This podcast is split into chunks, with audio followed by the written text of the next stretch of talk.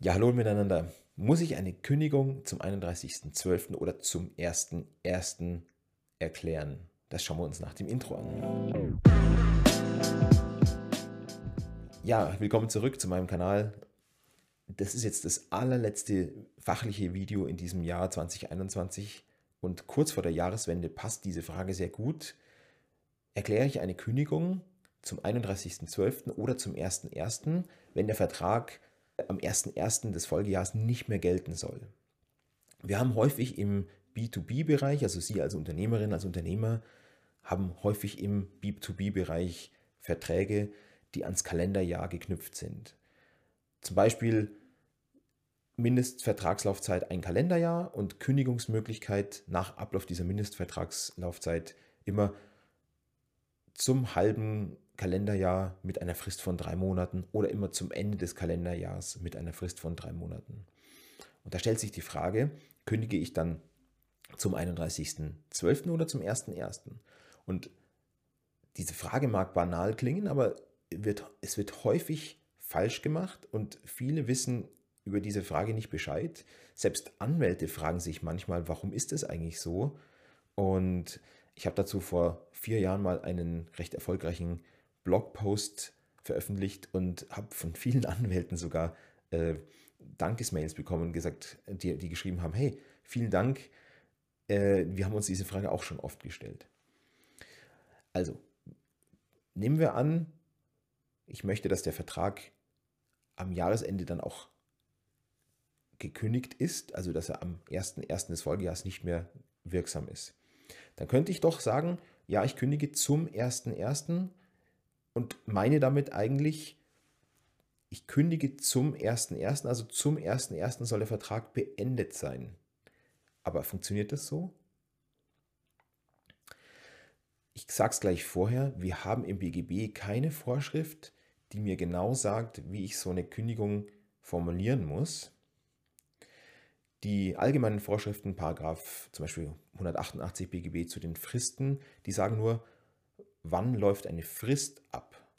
Läuft sie am Abend ab, läuft sie mittags ab oder so? Ähm, aber die sagt uns nicht, wann, wie muss ich einen, eine Kündigung erklären, dass der Vertrag am nächsten Tag nicht mehr gilt. Aber wir können uns orientieren am Mietrecht.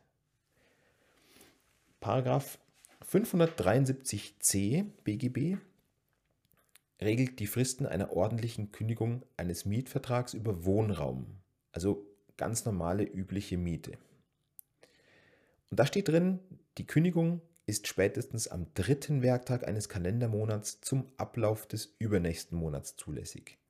Also da steht eben nicht drin, dass ich, wenn, äh, dass ich die Kündigungserklärung zum 1.1. erkläre, sondern da steht drin zum Ablauf des übernächsten Monats. Und so wie in dieser Vorschrift zum Ablauf des Monats steht, so steht auch oft in B2B-Verträgen, die Kündigung ist spätest oder die Kündigung ist mit einer Frist von drei Monaten zum Ende des Kalenderjahres möglich.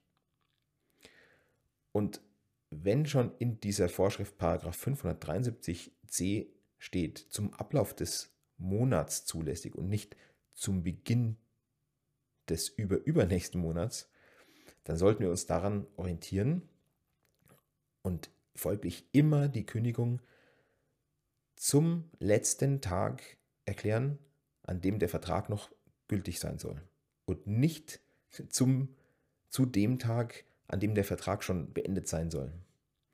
Das hätte nämlich die fatale Folge, dass der Vertrag eben vielleicht sogar weiterläuft, vielleicht sogar für ein ganzes Jahr lang nochmal weiterläuft und Sie nochmal ein Jahr Wartungsgebühren ähm, in einem IT-Wartungsvertrag oder Software-Wartungsvertrag zahlen müssten.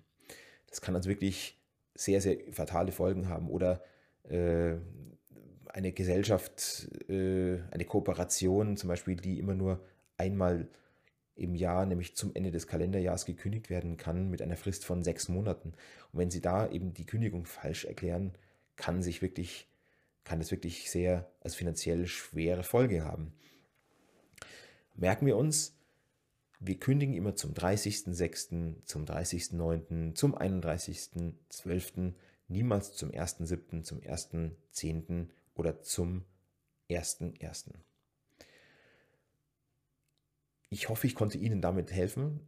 Gerade im Bereich Verträge spielt es eine erhebliche Rolle. Kündigungen werden häufig falsch gemacht und führen dann häufig zu Streit, weil sich dann derjenige, der falsch gekündigt hat, natürlich ärgert und sagt, ach Mist, jetzt bin ich nochmal ein ganzes Jahr lang in diesem Vertrag gefangen. Dann muss man natürlich schauen, dass man mit Verhandlungsgeschick versucht, doch noch den Schaden zu begrenzen.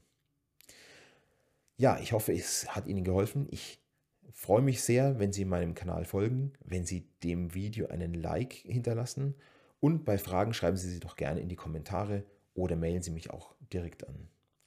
Jetzt wünsche ich einen, einen guten Rutsch ins neue Jahr und einen erfolgreichen, gesunden, glücklichen Start ins Jahr 2022. Bis bald. Ciao.